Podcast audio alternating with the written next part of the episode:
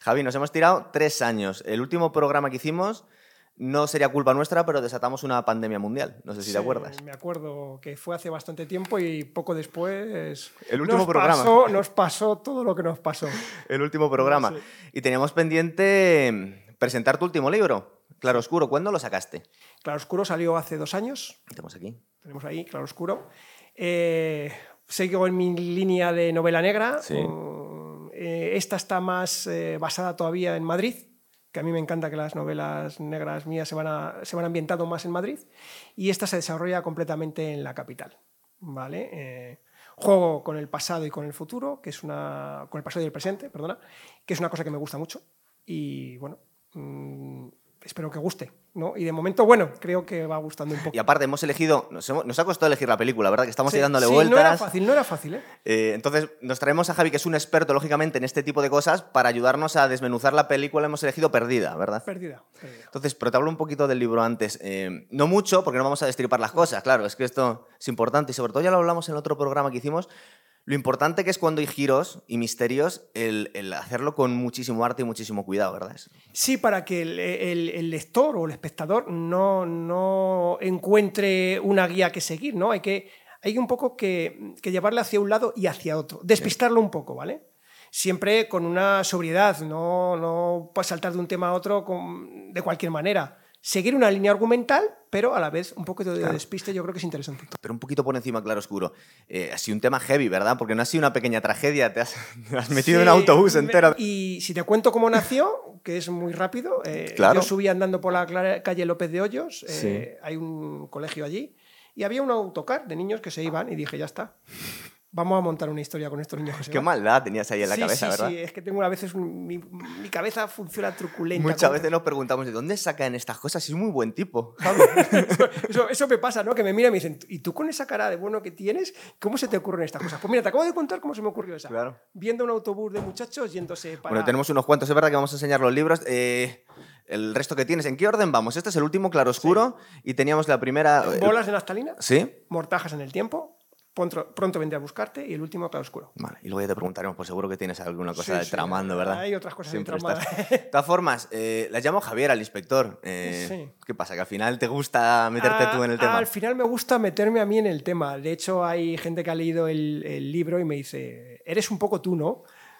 Eh, mm, pues hay cosas, hay rasgos del, del inspector que podría ser. que Un podría poquito, ser. ¿no? Y Sí. Javier Tordo, el apellido, es una chorrada. Vale, tordos son los caballos tordos, Sí. ¿vale? Los caballos blancos se llaman Porque Javi, tordos. aparte de, de ser escritor, también se dedica a la, a la equitación. a la equitación, Entonces, eso es. Lo de tordo es un, es un guiño a los caballos. Rollo que te molaba, Sí, ¿verdad? sí, sí. ¿Cómo llamamos el género este? Porque luego muchas veces a los autores no les gusta encasillarse. Es novela negra, pero tiene un poco de todo, ¿verdad? Novela negra, policíaca, de Sí. suspense. Yo creo que todo va un poco en el compendio. Para mí es todo un poco, todo un poquito igual. Quizás la novela negra es un poquito una novela más, más sufrida, donde se explican más los sentimientos de los, de los personajes. Pero yo creo que al final es todo un poquito. No tienes novela negra, novela policíaca, como he dicho, novela de suspense.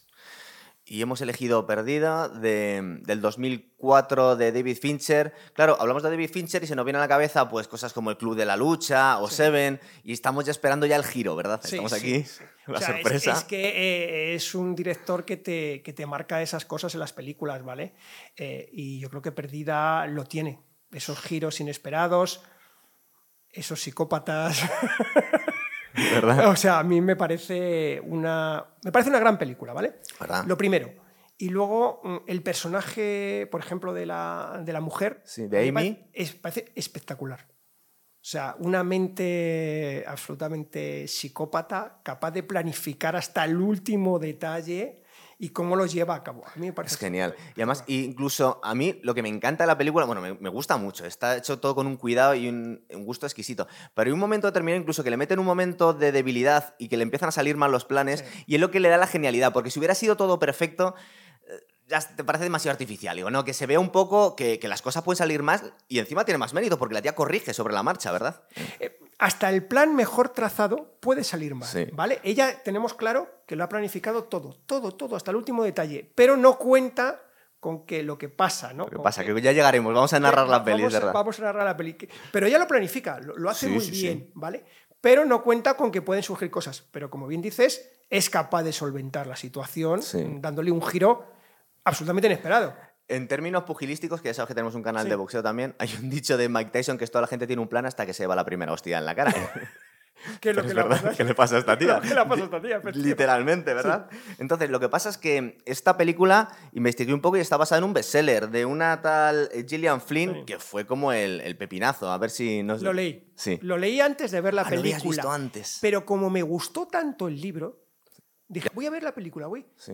Y no me defraudó. Claro, porque eso es lo complicado, ¿verdad? Normalmente cuando nos ha gustado mucho un libro decimos. Y- Pero en este caso quedé satisfecho con el libro y con la película. Me pareció que está muy bien hecha. Genial, ¿verdad?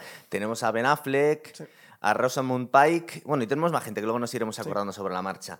Y bueno, nos cuentan una, eh, nos sale todo en media red, nos sale un quinto aniversario de, una, de un matrimonio que parece que no se llevan muy bien, ¿verdad? Al principio de la peli. Eh, sí. Mm, Me gusta mucho el planteamiento de cómo ella va contando cómo se conocen, esa situación donde todo es maravilloso, los primeros aniversarios, y cómo esa situación deteriora. ¿Vale? Narrado a, eh, a través de un diario A encima. través de un diario. Que ha hecho la tía, que la cabrona encima artificialmente. Efectivamente. es la hostia. ya. Imagínate que él hubiese encontrado el diario antes, como hubiesen cambiado las cosas, pero no, él ya lo va ahí escondiendo, lo va guardando todo.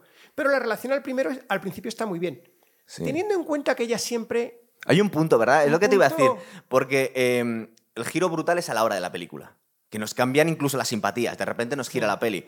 Pero eh, nos está pareciendo, las simpatías nos van hacia ella al principio, pero tenemos un punto de inquietud, ¿verdad? Como esto es demasiado víctima, demasiado perfecto. Hay una escena al principio de la película, cuando ella empieza a, ver, narrar, dale. e empieza a narrar la- su historia, que es cuando ellos se conocen en una casa que hay una fiesta. Ah, sí. Vale, ella le va a llevar una cerveza o una copa a una persona con la que ha venido.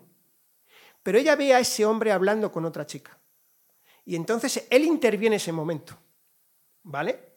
Es cuando aparece él. Y entonces en ese momento empieza la relación. Pero ella en un principio, o sea, el interés lo tiene centrado en otro hombre. Sí. ¿Vale? Como ve que ese hombre está pendiente de otra mujer, yo imagino que ella lo considera un despropósito absoluto, Bueno, pero ella. inadmisible. Claro, pero además luego viendo eh, la figura de esta tía después, al conocerla, es una psicópata, le da un poco igual con quién esté. Simplemente se va al que más le conviene en al ese que más le conviene. ¿no? Y como el otro, la- el otro le presta atención a ella, dice, me Sí. quito a este que está con otra y me voy a por este. Y a partir de ahí su mente empieza, vamos. Es que estas pelis molan un montón verlas la primera vez, pero cuando están muy bien hechas también mola verlas una Sí. segunda vez porque ves todos los detallitos que se te podían haber pi- pirado, ¿verdad? Efectivamente. Por Qué ejemplo, bien. ese detalle a mí del, del encuentro no lo había cogido la primera vez. La Claro. segunda vez, o la tercera que la he visto, porque la he visto tres o cuatro veces, eh, digo, anda, este, es el Sí. det- este detalle es importante porque ella automáticamente quita al otro y dice, me voy a por este, que es el que me interesa de verdad. ¿Tú puedes recordar la primera vez que lo viste? Pues yo esta segunda vez que la vi también me pasa lo mismo. Digo, em, estoy sintiendo, entre comillas, ahora nos están contando que la, la buena es ella, al Sí. principio de la película, pero tienes un punto de inquietud. Le estás viendo cosas ahí jodidas, o como demasiado perfecta, un poco solitaria. Recuerda cuando desaparece que le empieza a preguntar a la policía y dice, pues no tenía amigos, no sé qué hace esta tía. Y dices, es tu mujer, ¿cómo no sabe lo que hace durante el día? Entonces le vemos un punto raro, ¿verdad? Sí, e- efectivamente, tenemos un punto extraño, pero puede parecer que es que él pasa absolutamente de ella. O sea, Claro, que es la imagen que nos están dando que al es la principio. imagen que nos dan al principio. Dice, ay, pobrecita, que ella no se ocupa de él, que ella se ha venido aquí a vivir porque la madre se está muriendo, que es por lo que se viene Sí, a vivir verdad. al pueblo. Entonces, que ella es todo como maravilloso. Y ella es perfecta, pero Sí, perfecta. Absolutamente perfecta. Entonces, tanta perfección te llama la Sí, atención. porque es un, es un mujerón, es un pibón, Sí. que encima es millonaria, que es una, es una escritora de, de- Bueno, que está forrada, no es como, como la de Rowling de Harry Potter, pero casi. Ame- Sí. Amazing Amy parece ser que era una, una escritora de, de- mucho prestigio, Sí. la tía. Entonces, él no era nada el otro jueves, ¿verdad? Encima- No, no, él era un escritor, bueno, que pierde allí el trabajo y que ella se sacrifica por todo, Sí, todo sí, por sí. él. O sea, que es una cosa como absolutamente maravillosa. ¿no? Porque era, creo recordar, una pareja de tíos cosmopolitas que viven en Nueva York y se mudan a, a la América rural por, entre comillas, por amor, por la... Sí, porque al perder el trabajo, Sí. eh, él tiene un episodio que nos lo presenta muy bien en la película, un episodio de que se abandona, se dedica... Se deprime a los videojuegos, Se deprime a los videojuegos y todo, y ella, y como la madre se pone enferma, deciden irse allí. Y ella le acompaña, y le... Sí, la casa, el bar de la hermana... El bar de la hermana, que íbamos a hablar, verdad que la figura de la hermana, bueno, hay un momento directamente que es que aquí también vemos, es que la peli es muy completa, incluso la prensa empieza a imaginarse que está liada con su hermana, ¿verdad? Porque ya, Bueno, bueno, ahí hacen un... El personaje de la hermana me gusta mucho. Sí. ¿eh? O sea, tiene, tiene un peso muy importante. Y al ¿no? final es la que se queda desolada al final de la peli. Es que el final es espectacular. Es una cosa chulísima, Al final ¿verdad? es una cosa espectacular. Pero la hermana tiene un peso importante, ¿vale? Cómo le ayuda, cómo lo colabora Sí. con él, cómo le anima constantemente, ¿vale? Durante la película, porque la hermana nunca se ha fiado de ella. Claro, porque él le contaba un poco lo que ocurría. Claro. Eh, también, bueno, ella ha desaparecido. Han dejado algunas pistas un poco extrañas de no sabemos qué ha ocurrido. Sí. Tú ya sabrás, bueno, es que os- nos traemos a Javi porque es el experto en esto. eh, que cuando desaparece alguien, yo en otra vida fui abogado y también me lo sé. eh, siempre se suele eh, investigar a la gente más cercana a los círculos. Siempre, siempre. Lo primero. Claro. Lo primero son los cercanos porque pueden ser los culpables. Y evidentemente el primero es el marido. Una Eso es. mujer que no tiene amigos, no tiene a nadie, y el- lo primero es investigar al marido. Y encima al marido le preguntan y dice, no, no sé nada de mi mujer, pues me lo estás poniendo muy fácil para que seas todo el culpable. Y nos lo están preparando a nosotros. Y nos están preparando, efectivamente. La- cuando descubren las manchas de sangre, cuando hacen las pruebas. O sea, hay una serie de circunstancias que le acusan mucho a él, que ella ha preparado fenomenal. Pero el matiz es importantísimo. Eso lo comentaste tú en el otro programa que hicimos, que cuando tú haces este tipo de, de cine o de literatura y pretendes dar giros, tienen que ser giros creíbles, no puede ser una cosa sacada de la nada. Entonces, tiene que haber ciertos matices que le hagan un poco rara a ella, para que no de repente no la veas una psicópata absoluta eh, y que ella era angelical, sino que la vemos como que es la buena y la que está sufriendo, pero le vemos rarezas. Le vemos rarezas. Eso es importante, Es- ¿verdad? Cuando vas a hacer un giro en un libro tuyo, tienes que haberlo preparado un poco, no puedes hacer el giro Efectivamente, tienes que A lo bestia. dejar detalles para que cuando Claro. haces ese cambio eh, sea asumible por el Eso es. lector o por el. o Si lo vuelves a leer, ver, ah, vale, que estaba aquí, ya había, ya habían Lo empezado dije, a decírmelo. Lo dije, ¿no? Cuando, eh, cuando repasas un libro, lo dije, eh, es que lo puse ahí. Y cuando pasas una película, como hablábamos hace Claro. un momento, es verdad, es que lo, si te fijas otra vez, concho, es que no lo está contando, y- pero vas viendo la película más rápida, a lo mejor no caes en eso. Y eso se nota cuando un libro o una película o una serie está bien escrita, ¿verdad? Ese tipo de cosas tú te fijas, ¿verdad? Sí. En la que, yendo para atrás, vale, tenía sentido esto que me has contado. Yo, mm, sí, me gusta mucho, lo sabes, todo este tema, y mm, cuando algo no me parece que no encaja, pues yo lo detecto y digo, Sí, "Hombre, pues ya esto te no me encaja. ti enseguida, ¿no? Tanto en una película como en un libro, digo, esto no me encaja, está demasiado girado, no viene a cuento contarnos ahora esta historia. eh, Esto no. Eh, que Ben Affleck tiene un segundo teléfono, siempre es una cosa Sí, muy sospechosa. Está cuidando a su padre con Alzheimer, tiene una casa ahí medio abandonada, las ruedas de prensa, ¿verdad? Entonces se nos va preparando un poco todo como para... eh, cada vez se nos hace más despota este Ben Affleck. Al final resulta que estaba liado con una ex estudiante. Yo, te- yo tengo una pregunta que hacerte. A ver, dale. Eh, ¿Dudaste de Ben Affleck? Es que a mí me pasa un poco como a ti, que me gusta mucho ir, ir buscando la. eh, intentando adivinar el final o intentar Sí. buscar la trampa. Entonces, a mí esta película me parece magistral en este sentido. Es decir, eh, no todo está tan clarísimo. Ay, Entonces, yo intuyo que me quieren llevar por aquí. sí. Pero como es tan de- evidente que me quieren llevar por aquí y veo algunas cosas raras, pues no. Digamos que no me hago súper fan de este tío. Eh, ay, ay, ay. Ya- Yo tampoco, yo tampoco decía, joder, Claro. la están empezando a poner ella como mala, pero él, él aquí, ¿qué pasa? ¿Que va a ser el bueno, el bueno, el bueno? Sí. O sea, yo en un momento dudo, dudo, ¿eh? Tanto Eso cuando es. leí el libro como cuando, la cuando leí el libro, ya cuando la película Ya no te lo la había sabías, visto, claro. pero cuando leí el libro, dudaba. Digo, ¿a que va a ser malo él al final? Pero no, no, o sea, lo consigue llevar muy bien. Me estoy acordando ahora, pero porque sí, me va a venir a la mente. Una, la única película, o de las pocas que hizo Harrison Ford de malo, que era esta que hacía con Michelle Pfeiffer. Toda que- la verdad. Toda la verdad, me parece. Sí. Que claro, nos quedamos todos por Harrison Ford, el malo. Era imposible, ver a Harrison Ford de malo es imposible, ¿no? Un tío con esa cara que siempre ha hecho de bueno. Claro. Yo vi la película y te aseguro que hasta el último segundo pensaba que Harrison Ford era el bueno de la película. Pero está muy bien. Está muy bien. Pero luego lo vuelves a ver y dices, ah, vale, sí. Sí. Me lo han preparado. Pues aquí también, es verdad. Em, todo el. eh, En Estados Unidos son muy sensacionalistas. Aquí nos hemos vuelto así también. Sí. Las ruedas de prensa, los medios de comunicación. La tía está que se va haciendo el selfie con el ex con el marido guapo para luego subirlo a las redes. Que, qué creíble es todo eso, Sí, ¿verdad? Sí, sí, ahora en el mundo actual sí. Cómo enseguida vienen los padres, reclaman la atención de todo el mundo. O sea, en un mundo actual sí, los medios de, los medios de comunicación, las redes sociales están... ¿Cómo te pueden crucificar y, y lincharte públicamente antes de conocerse? La verdad, La verdad. ¿vale? Porque la, la- la inspectora de policía cree absolutamente a pie juntillas que ha sido él. Incluso desde el primer momento, cuando entran los dos policías en la casa, la inspectora y el policía, o sea, la cara y la expresión es decir, has sido tú. Sí. O sea, cuéntanos lo que quieras, nos vas a contar lo que... De hecho, en un momento dado, no sé si el policía le dice que nos cuente lo que quiera, pero ya sabemos por dónde va esto. O sea, eh, y, y- y hasta que no se sabe la verdad, le tienen crucificado al hombre. ¿eh? O sea, Pero es- el papel de la, de la inspectora es muy guay porque va un, poco, va un poco a la par que el espectador. Porque va creyendo que él es el culpable, Sí. pero en un momento determinado dice, uy, esto está demasiado claro todo. Esto ya es un poco ya sospechoso. Y al final se queda un poco casi en el mismo rol que la hermana. Se queda eh, flipando. se queda flipando, sí, cuando lleguemos al final. Porque no cree lo Por- que ha pasado, claro. Claro, porque dices, es un poco absolutamente increíble. Ella desde el primer momento le acusa. Lo que pasa es que sí, como bien dices tú, va descubriendo que oh, esto hay cosas que Sí, no me están está demasiado. Demasiado claro todo. Está todo como si me estuvieran llevando por un camino, ¿no? Sí. Por el camino que les lleva a ella. Un centro comercial abandonado. Sí, esa imagen es... eh, que está ahí gente vendiendo drogas y se entera con un confidente de la policía que haya intentado comprar una pistola. Correcto.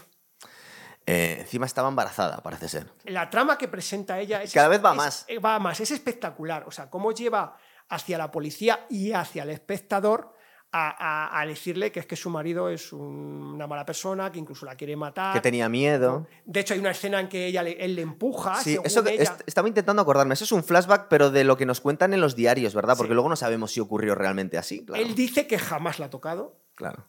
que nunca le ha hecho nada. Pero nosotros no le creemos tampoco en ese tampoco, momento. claro, en ese momento tampoco llegamos a creerle, ¿no? ¿Vale? Sí. Porque eh, existe esa ambivalencia entre nos están presentando a un tío muy bueno y a una señora muy buena, Perfecta. perfecta.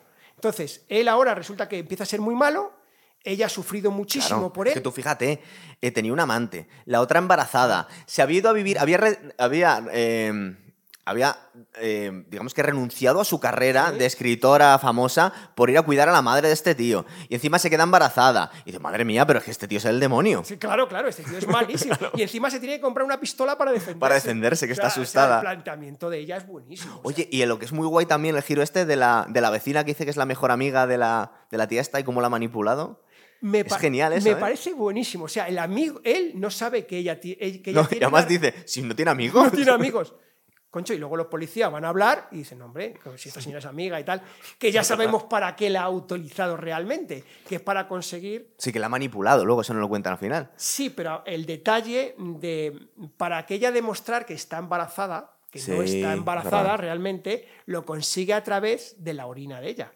¿Es verdad? Cuando va, la invita a su casa, consigue la orina de ella y así demuestra, cuando ella deja su sangre, demue- em, hace Sí. pensar que está embarazada cuando realmente no está embarazada. Bueno, y otro detalle, otra pista que nos dejan ahí. A ti te gusta mucho esto de las pistas. Eh, lo de la sangre en la cocina. Muy bueno, es muy Uy, bueno. pero luego, bueno, es que voy a intentar ir cronológicamente, pero Vale. que flipas cómo la saca luego la sangre, que se la va sacando poco a poco Poco la tía. poco. Claro, claro. Madre de Dios. O sea, es, es planificar algo durante mucho tiempo. Sí, sí, la tía está, lleva pensándolo. Le vas dando vueltas a la cabeza, lo va madurando poco a poco, hasta que dice, ahora voy a hacerlo. Eh, vemos que luego va a tener importancia. Aparte, yo he conocido este caso en la vida real, luego a ver si lo cuento. El abogado de famosos, Sí, que sale ahí en la tele, Sí. es el típico que quiere hacerse la foto con el famoso y la gente le paga una barbaridad de dinero porque es el, como sale en la tele y lleva famosos, debe ser muy buen abogado. Luego en la vida real yo conocí a alguno igual a veces en unos paquetes.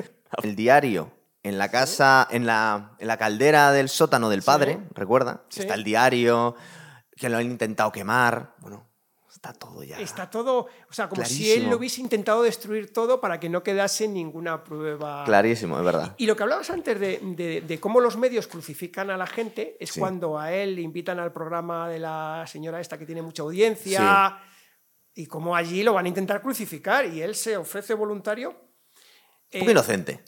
porque él piensa que es inocente, ¿no? O sea, él se sabe inocente y dice, oye, yo voy aquí a este programa, pero en principio lo tienen crucificado. Es verdad. Justo en este momento, a la hora de la peli, de repente nos cambian todo Sí. de golpe. La vemos allá conduciendo.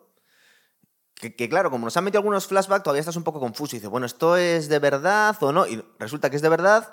eh, y va conduciendo y era una- te das cuenta en el momento, era una psicópata y lo tenía todo planificado, ¿verdad? Y es Todo, absolutamente todo planificado. O sea, mm, ¿cómo una persona ha podido llegar a ese nivel de, de ser una psicópata y de llegar a planificar eso? Todo ¿no? perfectamente. Todo perfectamente, o todo casi perfectamente, Sí, ¿no? porque claro, luego viéndolo desde un punto de vista de un psicópata, esta tía le vio a un tío, bueno, Ben Affleck, un tío alto, guapo, eh, con mucha proyección, debía pensar, bueno, mola más que, el novio que tengo ahora mismo, lo cambio sobre la marcha aquí en la, en- en la fiesta, pero en un momento le empieza a decepcionar. Eh, no es perfecto, le encuentra cosas que le irritan Y bueno, luego nos vamos a dar cuenta el, el rastro de, de ex que ha ido Ex, dejando, ¿verdad? efectivamente. Que son casi cadáveres directamente. Efectivamente, porque a todos les ha amargado la vida. Total. O sea, cuando han tenido un problema con ella, eh, ella lo que ha hecho ha sido amargarle la vida y Bueno, tenemos dos ejemplos que son brutales, los dos, ¿verdad? Sí, sí, sí. sí. El primero, que es horroroso, y el segundo, que casi es peor. Casi- yo casi, casi es peor el segundo, ¿eh? Sí, es verdad. Claro, porque el tío está- se había quedado tan enamorado, tan pillado por esta chica, Obsesionado, que, ¿no? que se queda esperándola durante 10 años, ganando dinero, montando una mansión, ¿verdad? Absolutamente obsesionado con ella, que en el Sí. momento que aparece lo deja todo por ella. Llevaba planificando el reencuentro 10 años.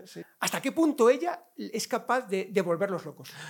Eh, creo que de todas formas nos cuentan, para, para incidir en este tío, que le mandaba una carta de vez en cuando, mantenía la comunicación abierta porque debía te- querer tener un plan B por ahí, ¿no? Sí, ella se guarda unas en la manga por si las moscas Claro. en un momento tiene que recurrir. ¿no? Qué guay el giro cuando tiene que recurrir, ¿verdad? Tiene- Ella se va con el dinero que ha sacado, no recuerdo muy bien, lo lleva en una bolsa y se va a, medio de los... Un motel, en- un motel, sí. sí. En los Ozarks, que es una serie muy guay, que es una especie de... Una serie que te la recomiendo, que, Sí. es, que es una especie de Breaking Bad que han hecho nueva de un tío que blanquea dinero para los cárteles mexicanos. No la he visto, esa no la he visto. Y está en los, en los, en los pantanos de esa zona de, Sí. de los Ozarks, y se llama así la serie, y justo yo me acordaba porque nos llevan ahí a ese tipo de cabañas, justo, es verdad. Y bueno, conoce a una tía un poco macarrilla y al socorrista que se quiere ligar a esta macarra, que es el agente Murphy de Narcos, tío, el rubio este. Es cierto, cierto, cierto. Me quedé mala. Quizás ahí ella comete su error. Claro, ¿no? En vez de seguir aislada de todo, si tú no quieres que nadie te descubra, yo creo que tienes que aislarte de Bueno, pero recuerda la metamorfosis que hace la tía, eh, se tiñe el pelo, El se lo sí. corta, se pone a comer panchito para Para engordar. engordar. Sí. Entonces, ese fallo es el que le lleva al final, ¿no? Confía, digamos que baja la defensa, ¿no? Baja las defensas, ¿no? O sea, ya estoy. Se relaja un poco y, evidentemente, si contactas con alguien y empiezas a mantener una relación con alguien, como es la chica esta que conoce, Sí. es un error. A mí me parece que es el error que la lleva al, al problema que tiene luego. Yo creo que a lo mejor, como cuando veía la tele con ella, dice, esta tía es idiota, la voy a, la voy a menospreciar mucho, El detalle del vaso. Sí, ¿verdad? Cuando la otra se va al baño y. Ah, sí, escupe, es verdad. Escupe, porque- hija de puta ese. O sea, es que es mala. Es, es mala, mala, mala, persona, es verdad. Es muy mala persona. Dice, pero bueno. Sí, de alguna forma es un poco justo lo que le ocurre, ¿verdad? Porque dice, bueno, claro, lo que está haciendo. Hombre, a mí me parece bastante justo. Lo Sí. que la, la- Vamos a ver, si no te llevas bien con tu marido, busca una solución, pero no seas una psicópata y, la- y le, y le destruyas la vida. Y, Bueno, pero es que nos hemos dado cuenta que ha sido un marido que lo ha ido eligiendo. Dice, este no me gusta por esto, este no me gusta por esto, este está perfecto. Y llevo 10 años casado con él, pero no, tampoco No, me este gusta. Fuera, ahora otro. Claro, total. Pero me parece muy bien lo que la pasa. o Sí, sea, ¿verdad? Y lo que estaba comentando, casi es, es un detallito, pero a mí me parece una de las cosas que le da la genialidad a la película, lo que tiene, de que esta tía está haciendo un plan maestro, es un mal bicho, lo tiene todo planificado, va, va cambiando, va eh, todos los detalles sobre los que está, pero se le puede torcer la cosa, porque en, el- en la vida real te, ocurren imprevistos. Y aquí pasa un imprevisto, un, un imprevisto que pierde todo el dinero y tiene que improvisar sobre la marcha, le quedan unas, unas poquitas monedas, ¿verdad? Sí, con lo cual llama a- Al millonario. Al millonario que sabe que en cuanto ella le llame por teléfono va a venir a salvarla, va a hacer lo que sea por ella. Sí, lo tenía ahí Lo en la tenía recámara, Lo tenía todo planificado. Qué guay es. Pero el- el me- para mí el- un giro también buenísimo es un poquito más adelante. Hemos llegado todavía, dale, dale. Cuando ella está viendo en la televisión al marido hablar, Claro, ahí justo. Es que eso es brutal. eso es brutal. Cuando le ve a él que le dice el abogado, porque contrata al abogado de famosos. Sí. Vamos a intentar acordarnos de toda la secuencia. Entonces le dice: eh, La única salvación que tienes posible, macho, es encontrarla. Porque estamos sospechando, nos habíamos dejado que se encuentran en el trastero de la hermana una cantidad de regalos de aniversario que era una locura. Dice, vale, esto no lo va a regalar nadie, esto es demasiado. Entonces ahí empiezan a sospechar y él se da cuenta que ella se la ha jugado. Sigue viva. En el momento que ya se encuentra todos los regalos ahí, dice, esto es imposible, me está Cierto. entendiendo una trampa, ¿verdad? Cierto, ahí, cierto. justo. Entonces, se lo cuenta al abogado de famosos y el abogado de famosos dice, tenemos que controlar el relato, tenemos que empezar a salir por la tele, dar penita, eh, cambiar el discurso. Y claro, cuando ella, a través de la tele, le ve calculador a él y le ve que está siendo un psicópata él también porque quiere sobrevivir, se vuelve como a medio enamorar de la otra vez. Pero, no, cómo me gusta. Este es el Nick que yo quería, Ese ¿verdad? es un tío valiente, un tío arrojado. Es un hijo de puta es como un hijo yo. de puta como yo. Entonces, Claro. ella dice, coño, me gusta, me gusta Claro. este, este tío. me- Sí. es- Además, es también que, que enamoré". recalcula sobre, sobre la marcha. Dice, uy, se me está poniendo muy fea la cosa, a lo mejor no quiero estar con este y me encanta mi ex marido. Entonces, vale, pues voy a... Sí, porque yo creo que al, al- al que llama es un recurso. Sí, claro. no, estaba todo tan pensado. no estaba, o sea, es un recurso que tiene que hacer sobre la marcha, pero que le sobra, o sea, absolutamente Sí. le sobra. Desde, desde el momento que le ve, eh, es alguien suprimible. Mm, Lo hizo hace 10 años o 15 y lo va a volver a hacer ahora. Y claro, en cuanto el marido sale a la televisión y allí, cariño, cuánto te quiero, vuelve a casa y tal, Y dice, guau. ¿Y cómo recalcula? Y empieza a, a, eso es brutal. a cambiar, ¿verdad? De repente dice, bueno, ahora esto es un secuestro y me tengo que cargar a este para que no cuente lo que ha ocurrido. Efectivamente, o sea, ¿cómo, cómo se pone delante de la cámara allí como si la hubiesen secuestrado, como la hubiesen violado? O sea, es impresionante la tía. es Nos hemos dejado una cosa, Javi, que también era muy guay. Cuando hemos hablado de los ex, el Sí. primer ex, el primer ex que había tenido, el tío este que le había destrozado la vida porque eh, había simulado una Una violación. violación, está, está dentro del, del grupo de violadores que De se- agresores de- de sexuales. agresores sexuales y tal. Perdió el trabajo durante 10 años. Sí. Le destroza la vida, o sea, ella destroza la vida. Si ella elige un hombre Sí. y por alguna razón ya no quiere estar con él, lo destroza la Sí, vida. porque tiene, tiene el punto sádico, además. Sí. Dicen, no solo me vale descartarlo, sino que además le voy a hacer sufrir. Claro, claro, o sea, voy a acabar con él y con su vida. Al que ha conservado Algo. al millonario. Claro. Sí, claro, es que este me viene muy bien Bien, como eh, plan B. Efectivamente, si en un momento dado tengo que usar a este tío, lo tengo aquí. Claro, entonces, pues él manda una carta cada cierto tiempo, ¿no? Para que no se olvide. para que- Estoy por aquí todavía, eh, cuidado. Eh, fíjate que no le ha impresionado nada a esta tía porque no va por el dinero. Este, el problema que tiene este millonario es que intenta comprarla con una vida ideal. Le, le construye un palacio, pero ¿qué pasa? Que ella ya era rica también. Ya era rica. Entonces eso no le impresiona.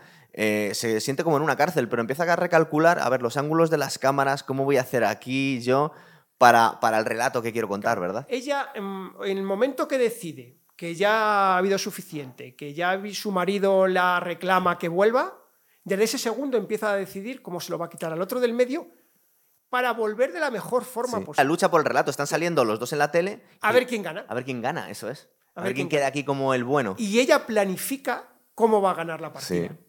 Pero sin destruirle a él, porque al final dice que me lo quiero quedar. Eh, Efectivamente, sí, sí, porque al final quiere mantener ese matrimonio, por lo menos de momento. Claro, es que no sabemos. Si hubiera una perdida segunda parte, lo que sería muy guay, ¿eh? Es que este personaje es muy guay para hacer una segunda Es- parte, es ¿eh? brutal, ella es brutal, o sea, Sí. es, ella podría hacer- perfectamente se podría hacer una segunda parte, porque Es muy interesante, además. eh, adelantando un poquito, Sí. la llegada de ella Bueno. Es una escena Y, el, y la cara de él. y la cara de él como diciendo, ¿Y ahora qué hago? ¿y ahora qué hago con esta que yo sé lo que acaba, lo que está haciendo, no? Sí. O, o sea, la cara de él lo dice todo y Sabemos que es una psicópata, pero van, van agrandando la situación. Porque eh, cuando vemos cómo lo tiene eh, el plan que tiene para el millonario, recuerda que hasta le dice, no, vamos a tener sexo, pero fuerte, Sí. para que me queden marcas, me quiero que me ates. Y al final le, le mata, pero con la mayor sangre fría del Sí. mundo, ¿verdad? sí, sí, sí, sí. Y la tía va como gritando a la cámara de seguridad para que se le vea, ¿verdad? Claro, claro, lo tiene absolutamente planificado. O sea, le espera en la casa. eh, le empuja a tener sexo con ella. Pero que sea muy fuerte para que me fuerte, queden marcas. Que queden marcas para simular una violación. Pero ya tiene preparado debajo de la sábana o debajo de la almohada, no me acuerdo, el trozo de cuchilla. Para con- cortarle el cuello en el último momento. Efectivamente, y ya sale empapada. Si hasta incluso espera que eyacule para que no sé qué. Si es que eh, hasta ese, hasta ese punto está la tía. Claro, porque, bueno, eso lo comentamos al Sí. final, lo de la eyaculación del otro. Claro, es que porque al final no sabes quién. Uy, nos vamos a ver luego quién es el padre. ¿Quién del- es el padre? Madre mía. No había caído yo en eso, Claro, Javi. porque cuando empieza la película, ellos ya no tienen relaciones sexuales. Claro. él, ella le tal y él siempre se va con los amigos o cualquier historia. O sea, eh, queda una duda muy razonable de que él no sea el padre, que yo creo una, y sea del otro. O sea, eh, queda un tema ahí. Y entonces, Fíjate que no había caído yo en eso. Sí. eh, pero claro, es que a Nick no le vemos dudar de que él sea el padre, ¿verdad? O, o- o ni se lo piensa. Yo creo que ni se lo piensa. Yo creo que está, Está tan abrumado, Está ¿no? tan abrumado con la situación, con la psicopatía de su mujer, que está descubriendo realmente quién es. Una Sí. mujer muy peligrosa, muy enferma, pero muy peligrosa, y que va a tener que estar ahí al pie del cañón con ella, se lo dice la hermana. Sí, que la hermana de la que al final se queda dice, pero ¿cómo puedes...? Porque sabemos dónde te estás metiendo. Claro. ¿Cómo puedes volver con esta mujer? Pero ¿cómo dejo a mi, a mi hijo o al niño solo? Sí. Y encima el relato, porque claro, ella le tiene pilla por muchos sitios. Si cuento cosas, tú acabas en la cárcel. Eh, la- digamos que el giro más. eh, lo que nos deja realmente helados es cómo él asume la situación y se pliega al y final, ella ¿verdad? lo atrapa. Sí, pero él, él- se deja porque él sabe perfectamente lo que está ocurriendo. Él sabe perfectamente lo que ha ocurrido, lo que ha ocurrido lo, cómo lo ha hecho ella, pero se sacrifica por la posibilidad mm, de que seas hijo suyo, no lo sabe seguro, pero Sí. puede ser hijo suyo. Pero claro, no quiere dejar al niño en manos de semejante monstruo y por eso se ha cre- O sea, a mí el giro final Sí. me parece sublime. O sea, la película tiene muy buenos giros, pero el final, cuando ella, él decide quedarse, es absolutamente genial. Se queda la, la hermana flipando. Flipa. La inspectora, eh, eso también es un momento muy guay, porque la inspectora se da cuenta de lo que está ocurriendo e intenta poner un punto de duda en la investigación y la otra como gira eh, automáticamente dice, ¿y tú, que has acusado a mi marido en vez de buscarme a mí? Cuando están en el hospital, que la están interrogando, ella está allí, como que parece que la silla de ruedas. En un gesto la, la- la destruye La directamente. destruye, ya, saca. De hecho, le dice el, el director, el, el investigador del FBI, le dice, no, no, déjelo, ya esto está todo. Sí. no". O sea, se la quita del medio porque sabe hacia dónde van y sabe que mm, han descubierto de alguna manera o que esa, o que esa inspectora duda de su, de su versión. Qué guay, ¿verdad? Sí, sí, Me, parece, me parece muy bien. Pero la película tiene giros muy buenos y muy bien argumentados. Y planificados. y planificados. Claro, Sí, eso sí, se nota de que- modo que, que la- el espectador los va enganchando con soltura diciendo, claro, tiene lógica, tiene lógica, tiene lógica. Fijaros qué lujazo. eh, voy a intentar que venga muchas veces Javi para destripar este tipo de películas porque es que, eh, que es, una- es A- un a mí- regalazo, a mí ¿eh? me encanta, a mí me encanta. Hablar de películas de este tipo me encanta y destriparlas. Eh, porque eso lo hemos hablado muchas veces cuando, cuando se hacen eh, series, sobre todo en series se ve más, que tienen la necesidad muchas veces de hacer lo que llaman en Estados Unidos los cliffhangers, es decir, el dejarte con la, con la tensión para el siguiente Sí. episodio, que muchas veces los guionistas son unos chapuceros y te das cuenta al final, cuando termina la temporada o la serie, que no era un arco que tuvieran planificado, sino que era, estaban metiendo cosas extrañas simplemente para tener a la gente en tensión y al final no cierran estos misterios. Ese tipo de cosas que vemos en, digamos que en la literatura o en, eh, o en la cinematografía más chapucera, es lo que no vemos aquí, ¿verdad? Es, es que hay que ir planificando las cosas, explicar los giros. Eh, supongo que eso lo aprecias tú muchas veces en las series o en las películas malas, ¿verdad? Que Sí. enseguida ves y dices que aquí es un pegote que me has metido, tío. esto, no cuadra, esto no, no sale por ningún lado, esto... Y eso en esta película no pasa. Claro, me has explicado todo. No me, no me has dejado ningún fleco por Es- ahí que diga, ¿y esto qué era? No, esto me lo inventé. Esto es como llegar al final de un buen libro. Al final de un buen libro te tienen que explicar lo ocurrido. Si no te explican lo ocurrido y te dejan por ahí cosas sueltas, ¿y esto por qué? ¿Y Claro. esto por qué? Una buena película y un buen libro tienen que dejarte las cosas explicadas, razonablemente, ¿vale? Siempre podemos dejar un margen poquito a la, A la interpretación. Sí. pero un pequeño margen, ¿no? Que las cosas importantes queden Sí. absolutamente explicadas. Y sobre todo que luego la vuelvas a ver y, digas, y que casi ganan, porque estas películas que están tan bien hechas eh, son casi más interesantes de ver una segunda vez por, por ir viendo, ah, que me la iban preparando aquí. Claro, por ver los detalles, esos que no puedes ver la primera vez porque estás en una sala de cine, porque la vas viendo la película.